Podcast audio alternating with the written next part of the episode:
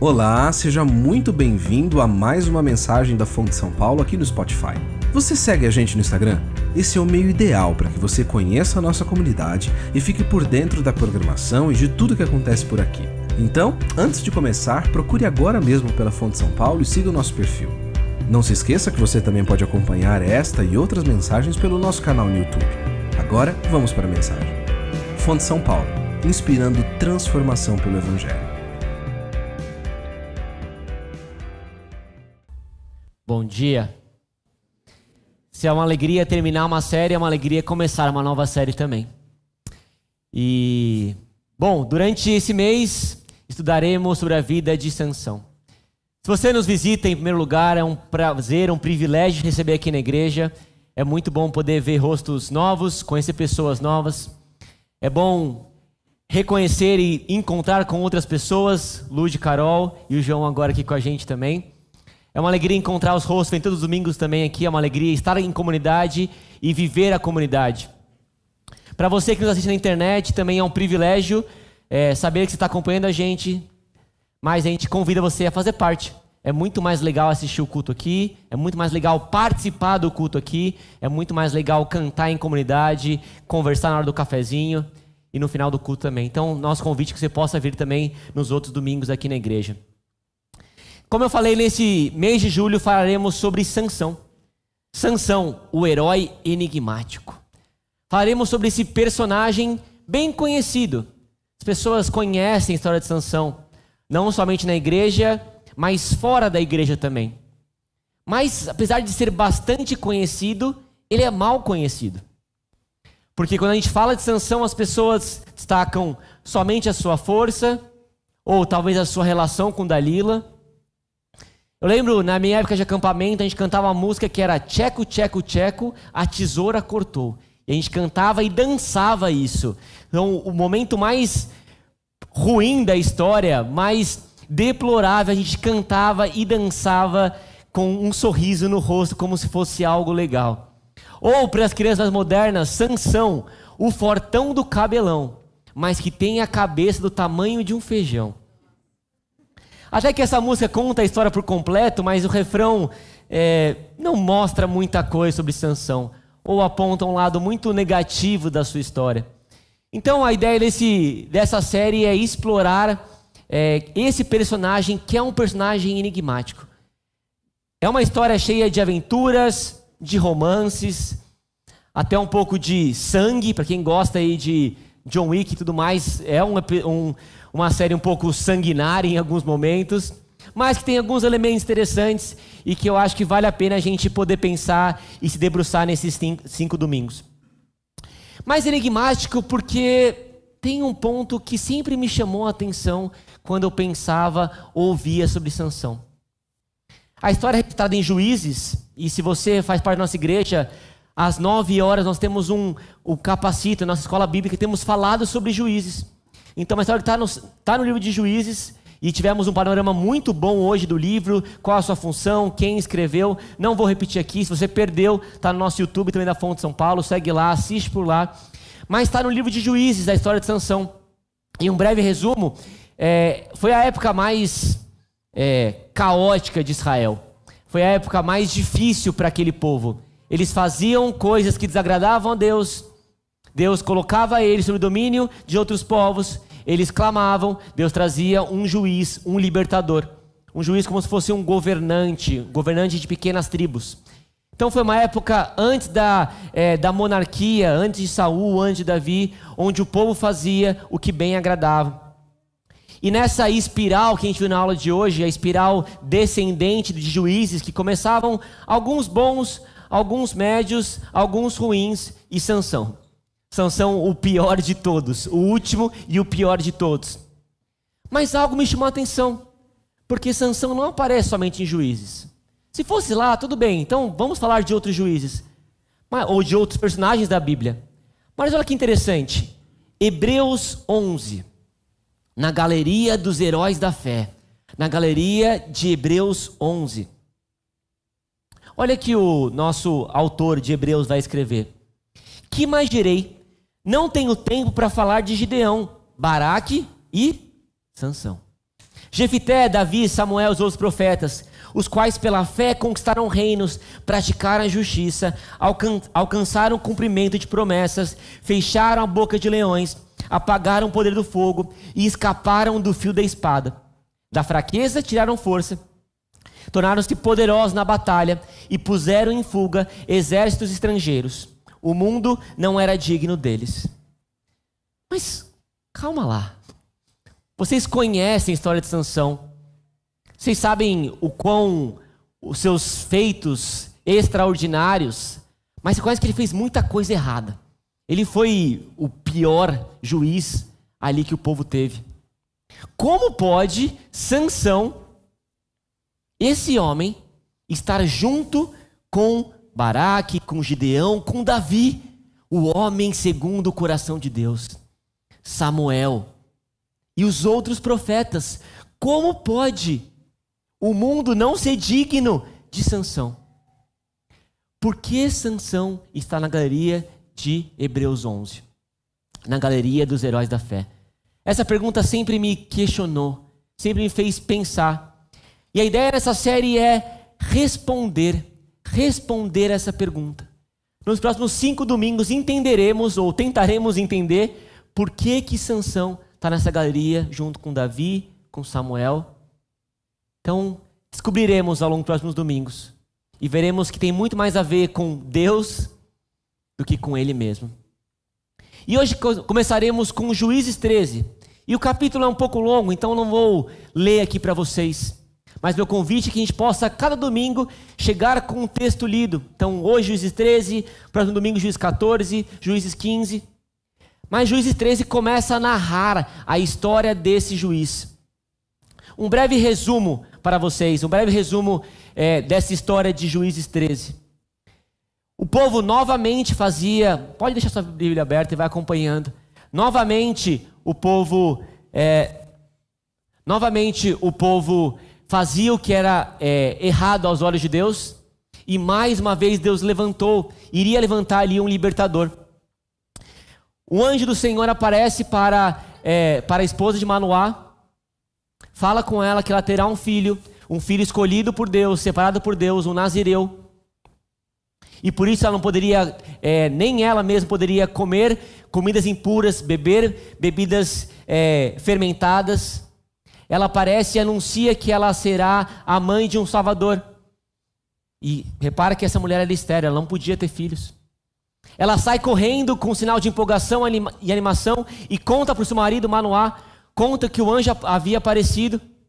Ele ouve o que a esposa contou para ele e pede para o anjo e clama a Deus: Deus, aparece, eu também, eu também quero ouvir, também quero saber o que de fato vai acontecer. E Deus ali, o anjo do Senhor novamente aparece para Manoá e conta novamente a história. Uma parte dela, e uma parte ele fala: tá bom, sua esposa vai contar o resto para você. O que ela falou é verdadeiro. Então ele aparece lá de novo, conta a história que o libertador viria para salvar o povo. E ali ele fica sem entender quem era aquele homem, que servia um churrasco para ele, que servia um lanche para ele. Queria saber o nome dele, não entendeu exatamente quem que era essa figura. Depois, com o tempo, e ele vai entendendo e percebendo, até que esse anjo do Senhor, ele pede com que eles ofereçam ali um, um sacrifício. E enquanto eles ofereciam esse sacrifício, algo extraordinário acontece. Esse anjo do Senhor sobe aos céus. E ali Manoá percebe que talvez era alguém diferente, que era alguém especial. Aí ele se prostra e de fato entende que era um anjo do Senhor. Demorou um pouquinho, mas ele entendeu. A mulher percebeu rápido, ele não. Talvez diz um pouquinho dos nossos dias também. Mas aqui ele demorou para perceber. E depois de alguns anos, anos não, né? Depois de nove meses, a gente sabe quando dura uma gravidez, depois de nove meses, ali, Sansão nasce. De fato, a Bíblia não conta, mas Acho que a esposa Manoá ficou enjoada, teve desejos da gravidez, e depois de nove meses, Sansão nasce e termina em Juízes 13, dizendo que ele cresceu e o Espírito do Senhor o abençoava e já estava com ele. Então, na sua casa, convido que você possa também ler Juízes 13 e relembrar essa história também. E nessa história nós temos alguns elementos. E talvez a gente tenha dificuldade de pensar sobre um elemento que é a graça. A gente fala sobre a graça, a gente cantou sobre a graça, e a gente acha que a graça ela está vinculada ao Novo Testamento.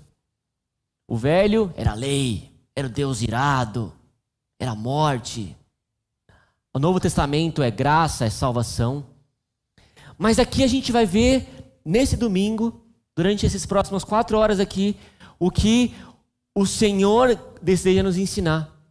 De que a graça no Velho Testamento, como está Juízes, como a graça no livro mais deplorável da Bíblia, como a graça de Deus aparece. Em primeiro lugar, uma graça que alcança. Diferentemente do que o mundo entende, do que outras religiões pregam e ensinam, nós cremos numa graça que vai até nós. Uma graça que alcança pecadores, que alcança pessoas indignas. Nós não fazemos nada para merecer ou alcançar essa graça. Essa graça alcança a vida de cada um de nós. E olha que interessante como o texto começa.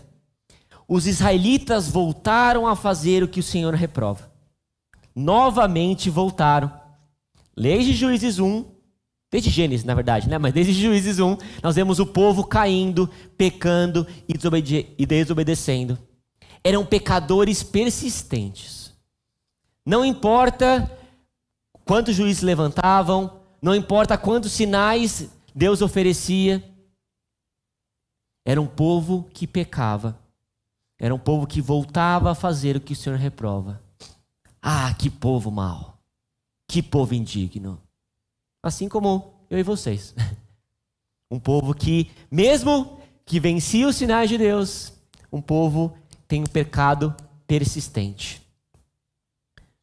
Mas não somente pecado, um pecado persistente, mas pecadores acostumados. Pecadores de fato acostumados com a sua condição. Porque se a gente se a gente lê os outros capítulos de Juízes, e vale a pena ler, para o nosso capacete também aqui para nossas pregações, o povo clamava ao Senhor. Olha como Juízes 3, 9. Mas quando clamaram ao Senhor, eles levantou um libertador, Otoniel, pai do Marcelo, filho de Kenaz, o irmão mais novo de Caleb, que os libertou. Novamente, os israelitas clamaram ao Senhor, que lhes deu um libertador, chamado Eude, homem canhoto, filho do benjamita Gera. A gente vê juízes, o povo clamando no momento mais complicado, de maior sofrimento, de domínio sobre os outros povos, de opressão, o povo clamava ao Senhor. E o Senhor levantava, o Senhor ouvia o clamor do povo. Mas se a gente pega o que a gente acabou de ler, Juízes 13, o povo nem clamava mais. O povo nem orava mais a Deus, eles estavam acostumados com a sua condição não tinham nem mais força, nem mais moral, nem mais hombridade para clamar ao Deus e pedir salvação. Tamanho o declínio espiritual daquele povo. Mas olha que interessante. Olha que maravilhoso a graça alcançando aquele povo e aquela família. Olha que maravilhoso. Mesmo com pecadores persistentes, idólatras, pessoas que adoravam outros ídolos, outros deuses, falsos deuses. Mesmo pecadores acostumados. Olha que interessante, Juízes 13, 15. Porque o menino será nazireu, consagrado a Deus. Ele iniciará a libertação de Israel das mãos dos filisteus. Acho que é Juízes 13, 5. Ele iniciará a libertação. Mesmo o povo não clamando, mesmo o povo não orando, mesmo o povo não buscando, o Senhor enviaria alguém, enviaria alguém que iniciaria a libertação do povo das mãos dos filisteus. O principal inimigo de Israel, os filisteus. Durante 40 anos eles estavam sob esse domínio, o maior período de juízo sob a opressão de um povo e um povo rival, um povo de fato que eles tinham desgosto, mas eles estavam acostumados. Mas mesmo assim, o Senhor prometeu que através de Manoá e sua esposa, ele enviaria um filho que iniciaria a libertação do povo de Deus. Olha que interessante o que esse teólogo vai nos ensinar. A omissão de qualquer um ao clamor de Israel prepara o palco para a história a seguir, que conta como Deus começou a libertar um povo que não buscava libertação por meio de um libertador que não se via como tal. Mesmo o povo não clamando, o Senhor tinha um plano. Mesmo o povo não orando, o Senhor enviou, enviaria Sansão para começar a libertar o povo. Que graça maravilhosa. Que graça transformadora, que graça incrível e incomparável. Mesmo o povo sem clamar, Deus estava com os ouvidos antenados, com seus olhos atentos, para entender e para libertar aquele povo. Mas alguns cuidados com essa graça que alcança. Uma graça que alcança pecadores persistentes, acomodados, pecadores que ferem a graça e a santidade de Deus. A graça de Jesus, a graça de Deus, não deve nos fazer viver de forma deliberada e nem ignorar o fato de que o pecado tem consequência. Temos falado muito sobre a graça nos últimos anos, na igreja como um todo, nas igrejas como um todo. Mas às vezes uma graça barata, uma graça vazia. A graça de Jesus não deve fazer com que a gente possa é, odiar o pecado, lutar contra ele, e nem que o pecado tenha consequência. Deus perdoa, Deus oferece graça, restauração, mas o pecado tem consequência. Assim como teve para aquele povo, durante 40 anos, sofrer a opressão do povo. E nós que entendemos e fomos alcançados por Jesus, pela graça de Deus, nós não temos o selo, a garantia para pecar. Não é porque Cristo vai nos perdoar que nós podemos pecar. Olha como Romanos bate nessa ideia. Olha como Paulo confronta o nosso coração. Que diremos então? Continuaremos pecando para que a graça aumente? De forma nenhuma. Nós, o que morremos para o pecado, como podemos continuar vivendo nele? Nós que fomos alcançados pela graça de Jesus, temos o compromisso de lutar contra o pecado e viver uma vida que agrada a Deus. Não porque isso vai garantir a graça, não porque isso vai garantir a salvação, mas porque fomos alcançados por ela, nós temos o privilégio de sermos livres em Cristo Jesus para fazer o que é correto, fazer o que agrada a Deus. Sim, Cristo vai nos perdoar do que nós fizermos, não importa o que a gente fizer. Mas nosso compromisso de viver para Ele uma vida íntegra, íntegra e glorifica a Deus. Não deixe essa graça que alcance uma graça barata. Teve um alto preço por Jesus Cristo na cruz. Que essa graça motive a gente a lutar contra o pecado e a louvar a Deus por essa graça maravilhosa. Mas não somente o, o livro e Juízes 13 ensina uma graça que alcança, é uma graça que usa. A gente, quando monta um time, quando a gente monta uma equipe de trabalho, quando a gente monta uma equipe para servir, a gente quer as melhores pessoas. Com os melhores dons, talentos. E ótimo, que bom. Mas quando a gente olha para Jesus e para Deus, ele só usou tranqueira. E ele continua usando tranqueira como eu, como cada um de vocês. A graça não somente alcança, mas ela usa. Ela usa pessoas imorais, ela usa pessoas com dificuldades, ela usa pessoas incapazes. Nós temos vários exemplos na Bíblia de pessoas que não tinham condições ou que aos olhos humanos não tinham condições, mas essa graça é capaz de usar pessoas, como foi Manoá, sua esposa, como foi com Sansão e como é com cada um de nós. A graça não somente alcança, mas a graça usa as nossas vidas. E olha que interessante quando a gente olha para juízes. Certo homem de Zorá, chamado Manoá, do clã da tribo de Dan, tinha mulher estéreo. Deus usa pessoas irrelevantes. Manoá não era um grande guerreiro, um grande sábio. Ele era de uma tribo pequena, Dan, irrelevante para a história de Israel, comparado às outras tribos. Uma cidade que não era como São Paulo, não era um grande império, uma pequena cidade. Ele não era uma pessoa com relevância, com destaque, socialmente reconhecida. Ele tinha uma mulher, e aqui não, ela, não que a mulher seja relevante, mas ela não tinha nem nome. Nem aparece o nome dela aqui. Uma pessoa sem nome, sem identidade. Se a gente olha, podia ser o contrário, né? Porque ela era muito mais sábia e, e, e atenta do que o marido. Mas uma mulher sem nome, de uma cidade qualquer, sem importância, sem relevância. Deus usou pessoas ao longo dessa história irrelevantes, sem importância, sem sentido aos olhos humanos, como foi aquele casal.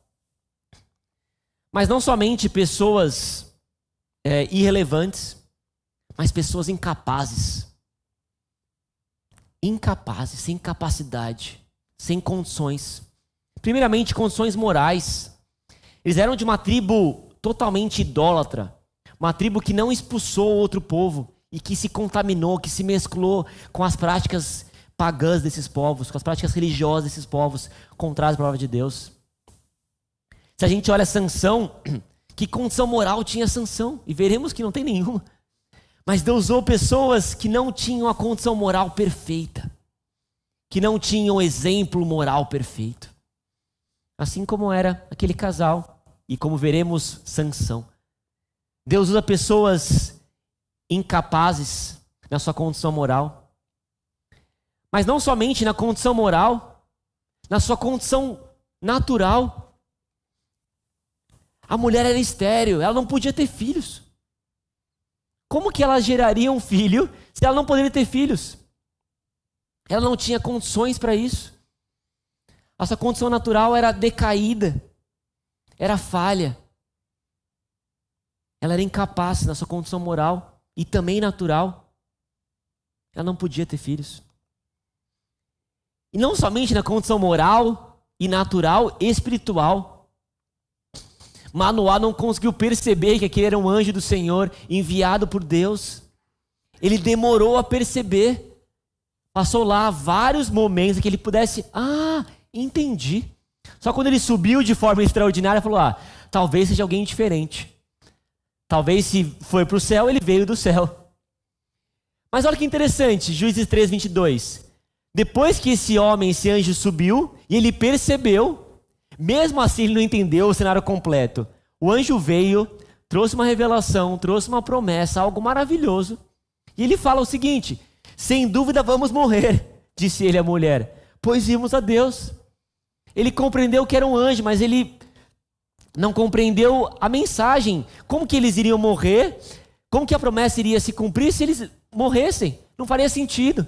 Então, um homem totalmente incapaz da sua condição espiritual totalmente sem compreender de fato a dimensão de quem era Deus, de quem era aquele homem, da promessa que tinha acabado de ser lançada para ele. Deus usa pessoas irrelevantes, pessoas incapazes, como eles e como a gente. Ele usa pessoas que não compreendem muitas vezes a magnitude da palavra, que não entendem a magnitude do evangelho, da teologia. Ele usa pessoas relevantes e pessoas incapazes. Pessoas que por si só não têm condições de fazer o bem, de fazer o certo, de servir. E por que, que Deus faz isso? 2 Coríntios traz a resposta para a gente. Mas temos esse tesouro em vaso de barro para mostrar que esse poder que a tudo excede provém de Deus e não de nós. Deus usa pessoas incapazes e irrelevantes para que a sua glória seja manifesta para que pessoas olhem e percebam quem é o Deus que nós servimos. Para que pessoas não exaltem a gente, mas exaltem a Deus. Tudo vem de Deus, provém dele, e para que toda a glória seja dada a ele. Mas que privilégio é ser usado por Deus. Ele não precisava dessas pessoas. Ele podia gerar ali sanção com barro. Ele podia gerar sanção com estalar de dedos. Mas ele usou pessoas como ele continua usando. Ele podia aqui pregar Juízes 13, aqui com uma voz bonita, um anjo do Senhor pregar. Seria muito mais legal do que eu aqui. mas ele usa pessoas para o seu reino. Ele usa pessoas para a glória dele, mas porque isso satisfaz nosso coração. Porque é um privilégio servir ao Senhor. É um privilégio chegar cedo aqui na igreja e servir e cantar e montar o som, porque tudo isso glorifica a Deus. Mas olha que interessante. Eram pessoas incapazes, relevantes, mas foram pessoas que demonstraram fé. Quando a mulher ouviu o que o anjo contou para ela, ela não duvidou, ela não questionou, ela foi contar para o marido, porque ela cria que aquilo era verdade. Ela estava empolgada com essa verdade.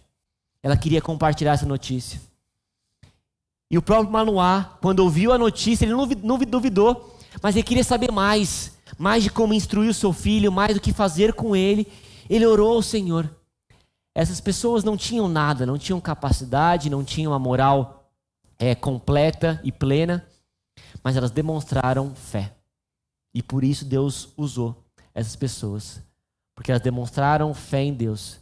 Fé no que Deus tinha ensinado para elas ao longo do seu anjo, o anjo do Senhor. Mas assim como nós oferecemos um cuidado para a graça que, é, que alcança, também um cuidado para a graça que usa nossas vidas. Deus usa pessoas incapazes como nós para o seu reino, para que o seu nome seja glorificado. Contudo, devemos buscar sempre a capacitação no nosso chamado e a excelência em nosso agir. Não é porque Deus usa pessoas incapazes ou pessoas é, sem condições que nós devemos nos contentar com essa realidade. Ele vai usar, mas ele te chamou para você servir e servir com excelência, servir com todo o seu coração e se preparar. Se você vem aqui na frente cantar e tocar, se preparar durante a semana e ensaiar ao máximo para dar o melhor para Deus. Se você vai conduzir um grupo pequeno, se preparar, estudar. Se você quer seguir alguma outra área na igreja, planejar, se preparar, estudar. Não é servir somente quando estou preparado, mas é buscar capacitação enquanto eu sirvo. Ele vai usar pessoas incapazes, pessoas irrelevantes, mas não por isso eu e todos aqueles que desejam servir ao Senhor não devem buscar a capacitação que vem do Senhor. Não é desculpa para a gente ficar no nosso estado, mas sim buscar a Deus na nossa vida diária com Ele e nossa capacitação que nós fizermos para glorificar Ele. Porque fazer com excelência não é somente vir e fazer o seu melhor aqui, mas é se preparar, treinar e se especializar para servir a Deus na melhor condição porque deseja a nossa excelência e o nosso coração. Terceiro ponto, não é somente uma graça que alcança, uma graça que usa, mas uma graça que instrui. Você, criança, pré-adolescente, adolescente aqui na igreja, você não gosta do que seus pais instruem vocês. Você não pode comer o décimo sorvete no dia. Você não pode brincar na chuva. Você não pode colocar o dedo na tomada. A gente, criança, adolescente, a gente acha que instrução são coisas negativas, não são coisas legais. A gente adulto gosta de instruir nossos filhos, instruir as pessoas ao nosso redor. A gente costuma separar, e não somente com pais e filhos, mas na teologia, lei, ensinamentos e graça como se fossem duas coisas opostas, duas coisas diferentes. Deus ora age com graça, ora age com instrução.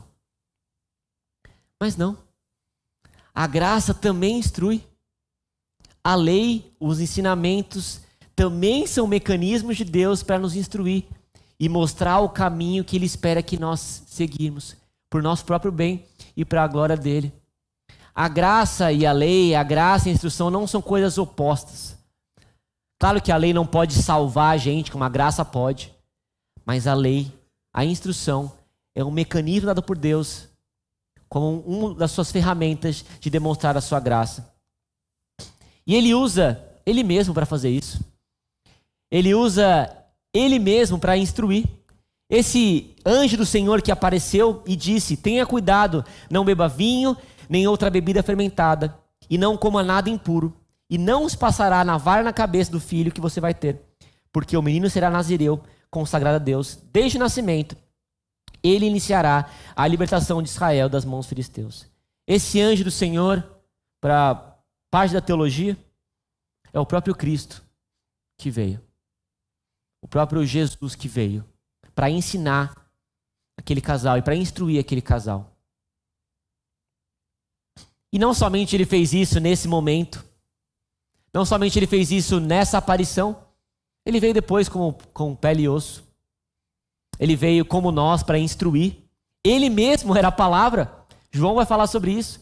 Ele mesmo instrui através da sua vida, seus ensinamentos. Ele deixou ordenanças, parábolas. Ele mesmo instruiu através dele mesmo. O Senhor falou de formas audíveis no passado. E ele enviou Cristo, a própria palavra, para viver e para ensinar ele. Que privilégio, o próprio Jesus veio para ensinar e mostrar qual caminho nós deveríamos seguir. Ele veio para deixar parábolas, ensinamentos, para que o povo e nós entendêssemos. Ele usa ele mesmo para falar com a gente. E ele faz isso quando a gente para, aquieta nosso coração, ora a ele, lê a palavra, ele continua falando. Claro, de uma forma diferente, mas ele continua usando a Bíblia. A gente chama a Bíblia de palavra de Deus porque realmente é a palavra de Deus encarnada num papel, empapelada talvez. Ele usa a Bíblia para falar aos nossos corações e ele continua fazendo. É o próprio Deus se revelando.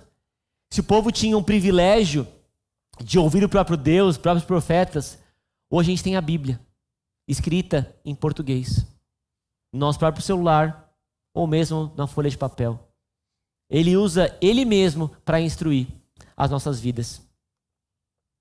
Mas ele usa nós mesmos para instru instruirmos pessoas. Nós somos mecanismos de graça, mecanismos de instrução de Deus. Quando a mulher recebeu, ela foi contar tudo a seu marido. E quando o Manoá pediu para que o anjo continuasse falando, ele falou: Ó, sua esposa vai contar. O anjo não tinha preguiça. Anjo não tinha problema em repetir, mas ele queria usar também aquela mulher para contar e recontar a mensagem que ele tinha dado. Nós mesmos somos instrumentos para comunicar a graça, comunicar a instrução de Deus. Ele usa nós mesmos para contar a história, para compartilhar do Evangelho. Por quê? Pelo tópico que vimos anteriormente. Para que Deus seja glorificado e nós tenhamos o privilégio de sermos usados por Deus. Ele usou aquela mulher, ele continua usando pessoas para comunicar a verdade, para comunicar aquilo que Deus ofereceu para a gente através da palavra. Seja para um cristão, uma palavra de encorajamento, de ajuda, seja para um não cristão, de contar e compartilhar do evangelho. Deus continua usando sua graça através dele mesmo e através de nós mesmos. E olha que interessante, ele instrui sempre que nós pedimos. Deus não precisava aparecer de novo, o anjo não precisava aparecer de novo, mas quando Manoá pediu, orou e implorou. Senhor, eu te imploro que o homem de Deus que enviaste volte para nos instruir sobre o que fazer com o menino que vai nascer. Deus ouviu a oração de Manoá. E o anjo de Deus veio falar novamente com a mulher quando ela estava no campo. Deus apareceu. Deus está sempre disposto a nos instruir. Abre a Bíblia. Ele vai instruir. Procure conselhos de pessoas. Ele vai instruir. Deus não cansa de repetir a sua verdade, de repetir os seus ensinamentos. Sempre que te pedirmos, sempre que pedirmos, sempre que formos atrás, sempre que buscarmos, o nosso Deus, ele é presente. Ele é disponível para instruir, para revelar suas verdades. Assim como ele fez com Manoá, ele faz com a gente. Uma graça que instrui, sempre que pedirmos. Mas, de novo, há um cuidado.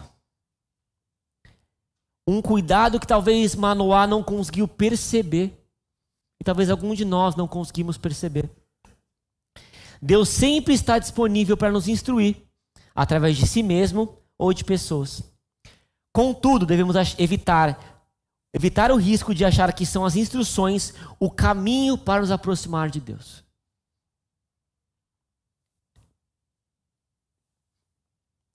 Quando Manoá ouviu o anjo, ele convidou o anjo para ficar mais. Por que será que ele fez isso? Estava boa a companhia? Não, ele queria mais instrução. Ele queria saber mais como ia ser na prática. Ele achava que instrução iria garantir, de fato, uma boa criação para o seu filho. E o anjo disse: Sua mulher terá que seguir tudo que eu ordenei. E ele só faz uma revisão rápida. Não poderá comer nenhum produto da videira, nem vinho ou bebida fermentada, nem comer nada impuro. Terá que obedecer a tudo o que ordenei. Instruções são boas, são mecanismos de graça. Mas a instrução sem Jesus, a instrução sem um relacionamento com Deus, elas são vazias. Nós não obedecemos porque isso nos aproxima de Deus. Mas é quando estamos próximos de Deus, nós somos capazes a obedecer e a honrar a Deus. Deus quer um relacionamento. E nesse relacionamento nós obedecemos. A obediência é um sinal da nossa vida e nossa comunhão com Deus. E mesmo as regras e instruções, elas apontam para um Deus que é santo e justo e que deseja relacionar-se com o seu povo. Olha o que o Tim Keller vai falar sobre esse trecho. E vai oferecer uma resposta desse anjo de Deus. Deus responde para Manoá: Conhecer a mim e o meu caráter é muito mais importante do que receber instruções. Nenhum conjunto de regras nesse mundo poderá orientar vocês nas, inúmeros, nas inúmeras decisões e escolhas. Somente conhecimento profundo de quem eu sou poderá oferecer a direção de que vocês precisam. Somente conhecendo a Deus e se relacionando com Ele, nós seremos capazes de obedecer e de ver uma vida guiada por Ele. Somente através de uma comunhão próxima de Jesus e de Deus, nós conseguiremos tomar decisões baseadas no que Ele espera. Só nessa relação saberemos o certo e o errado. As instruções são um caminho, um caminho de graça. Mas conhecer a Deus e o seu caráter é muito mais importante do que isso. As instruções apontam para esse Deus. E relacionar-se com esse Deus é se importar com as instruções, mas através de um relacionamento com Deus, através de algo construído com Deus. Porque só conhecendo esse Deus, só se relacionando com Ele, teremos a direção que nós precisamos. Não deixe as regras, não deixe as instruções tomarem o seu devido, tomarem um lugar maior do que de fato ele é. Não deixem as instituições é, viverem por conta própria. Elas apontam para Deus e apontam para uma relação que Deus quer construir com a gente. E último tópico. Não somente a graça alcança, a graça usa, a graça instrui, mas a graça transforma. Ao encontrar com a graça de Jesus, ao encontrar com a graça oferecida que é alcançada, é, que, que nos alcançou, essa graça ela transforma. Ela transforma. Não tem como sermos impactados por ela e não sermos transformados por ela. É uma graça que alcança em pecadores, pessoas incapazes, pessoas é, longe, inimigas de Deus, mas é uma graça também que atua para transformar essas pessoas. Deus quer nos transportar de quem éramos por uma vida que condiga, que condiza, condiga com a vontade dele, que direcione para aquilo que ele espera que a gente faça. Olha que interessante essa graça que transforma no texto que lemos. Juízes 3,16. Manoá não sabia que ele era o anjo do Senhor. E no final, 21, Manoá percebeu que era o anjo do Senhor. A graça transforma a ausência em compreensão. A graça de Deus revela quem de fato Deus é. A graça alcança pessoas que não conhecem a Deus, que não entendem as suas verdades, em compreensão. Deus abre nossos olhos, a graça abre nossos olhos, rasga o nosso coração, para que a gente consiga de fato compreender. Uma graça que transforma a ausência em compreensão, assim como foi com Manoá, que não entendia e entendeu, parcialmente ainda, mas ele entendeu. Mas uma graça que progressivamente nos capacita a entendermos e compreendermos a palavra de Deus e a sua verdade. Mas não somente ausência em compreensão, mas promessa em cumprimento. Deus deu uma promessa, ainda era uma promessa. A gente que lê juízes, a gente lê muito rápido e está lá. Prometeu, cumpriu. Mas foram nove meses, pelo menos, ali de gravidez. Mas aquela promessa, dada àquele povo, aquela família, ela se cumpriu. Juízes 13, 24. A mulher, antigamente estéreo, deu à luz ao menino e pôs-lhe o nome de Sansão. Promessas pela graça de Deus são cumpridas. Não por quem nós somos, não por quem, pelo que nós fazemos, mas porque o Senhor é fiel àquilo que ele promete. A graça dele alcança e transforma promessas em cumprimentos. E essa não foi a única promessa que ele fez que ele cumpriu. Tantas outras ele fez ao longo da história. Porque o povo foi bonzinho? Porque o povo clamou? Não, porque ele é fiel. E porque essa graça, mesmo sem merecer, mesmo sem merecermos, transforma promessas em cumprimento. Porque o que ele promete, ele cumpre. Porque é uma graça que transforma promessas em cumprimentos. Mas não somente isso, transforma inexistência em vida. A gente viu que a mulher Ivanoá era estéreo. Mas em 24, essa mulher deu luz ao menino, deu a luz ao menino. Deus transforma o nada em vida. Ele fez isso na criação. Não existia nada. Ele falou, haja, e transformou, e gerou vida. Só Ele é capaz de transformar a inexistência, morte, nada em vida. Uma graça que transformou aquele estado em vida. E Ele continua fazendo. Ele desperta pessoas para uma vida entregue a Ele. Ele ainda alcança pessoas que não confiam, que não entendem, mas Ele gera a vida nessas pessoas, para que elas entendam quem é Deus. Só Ele é capaz de abrir os olhos, de rasgar os corações e de trazer vida, vida espiritual, aonde há inexistência. E Ele transforma vergonha em bênção. Naquela época, ser estéreo não era somente um sofrimento para aquela família, era motivo de vergonha, era motivo de desonra. Naquela época, a mulher que não tinha filhos, ela não servia para nada. Mas Deus transformou a vergonha daquela família, a vergonha daquela mulher em bênção. Aquela mulher que antes olhavam para ela como alguém excluída, como alguém sem valor, como alguém sem nome, agora era uma mãe.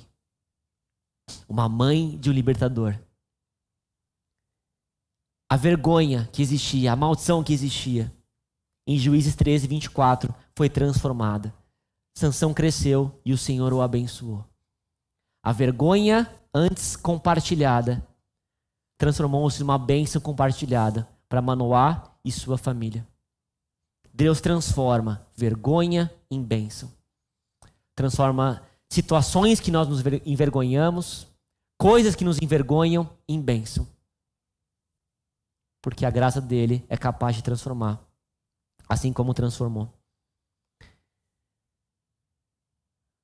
Fizemos essa pergunta no começo da mensagem de hoje e faremos todos os domingos. Por que Sansão está em Hebreus 11? Primeiramente, porque ele servia um Deus de infinita graça. Porque ele era um, servia um Deus gracioso. Porque ele fazia parte do povo de Deus. Tudo começa em Deus e tudo começa na sua infinita graça. Ele está lá, assim como todos os outros, mesmo os que foram um pouco melhores do que Sansão, estão lá, porque é um Deus de infinita graça. E o Deus que cantamos, que servimos, é um Deus de infinita graça. E mesmo num livro mesmo numa história deplorável, sanguinária, problemática, a graça de Deus aparece. Mas não foi somente aí que ela apareceu. Não foi somente aí que Deus gracioso se mostrou. Lucas 1. No sexto mês, Deus enviou o anjo Gabriel a Nazaré, cidade da Galileia, a uma virgem prometida em casamento a certo homem chamado José, descendente de Davi. O nome da virgem era Maria. Você ficará grávida e dará à luz a um filho. Ele porá o nome de Jesus. Ele será grande e será chamado Filho do Altíssimo. O Senhor Deus lhe dará o trono de seu pai Davi, e ele reinará para sempre sobre o povo de Jacó. Seu reino jamais terá fim. Promessa. Hoje, na cidade de Davi, nasceu o Salvador, que é Cristo Senhor. Lucas 2:11. Cumprimento.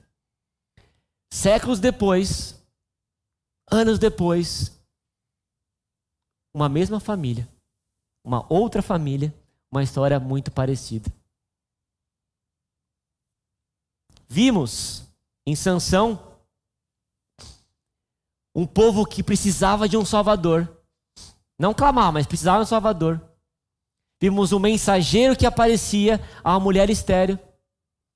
Vimos um anjo chegando anunciando que aquele filho que geraria um filho seria um filho especial, separado por Deus, o Nazireu, alguém desde a infância. E vemos a promessa cumprida em Sansão. Temos esse panorama, essa história que vimos hoje. Mas séculos depois, temos Jesus.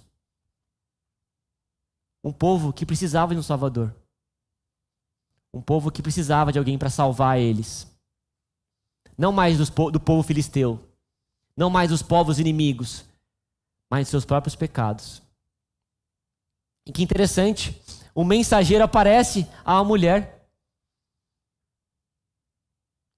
E mais milagroso ainda, não era uma mulher estéreo, era uma mulher virgem.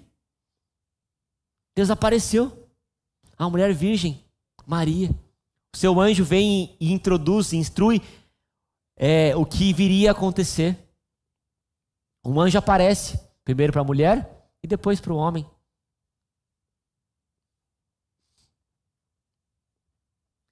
O anjo anuncia que aquele filho seria um filho que salvaria o povo. Enquanto Sansão seria um filho que iniciaria a salvar o povo, Jesus, o Salvador, aquele que iria redimir e salvar o seu povo. E vemos, depois dos mesmos nove meses, Jesus nascendo. O mesmo Deus gracioso e misericordioso que agiu com Sansão, viria a agir com Jesus.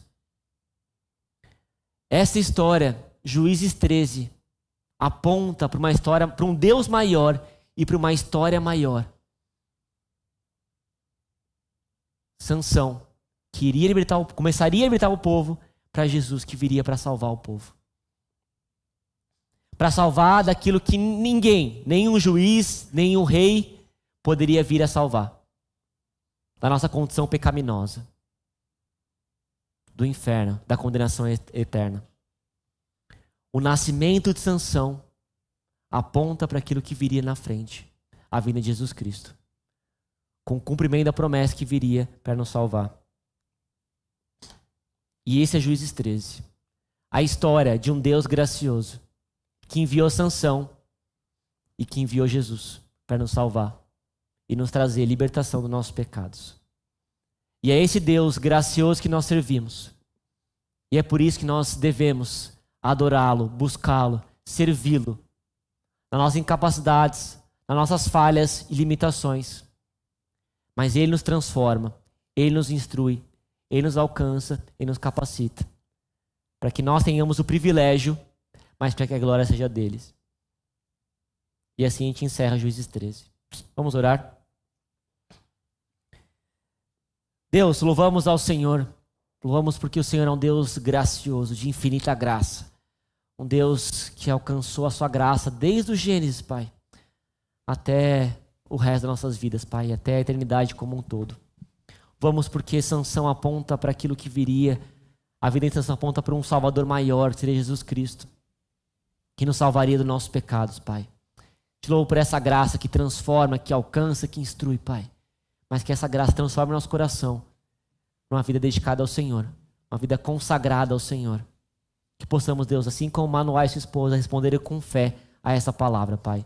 E buscarmos ao Senhor até que o Senhor nos leve, Pai. Muito obrigado, Deus, por Deus gracioso. Que esse Deus nos faça buscar ao Senhor. Que esse Deus nos faça nos ajoelharmos e clamarmos e adorarmos ao Senhor. Teremos uma vida que se dedica à tua palavra e à tua obra. É assim que oramos no nome de Jesus. Amém.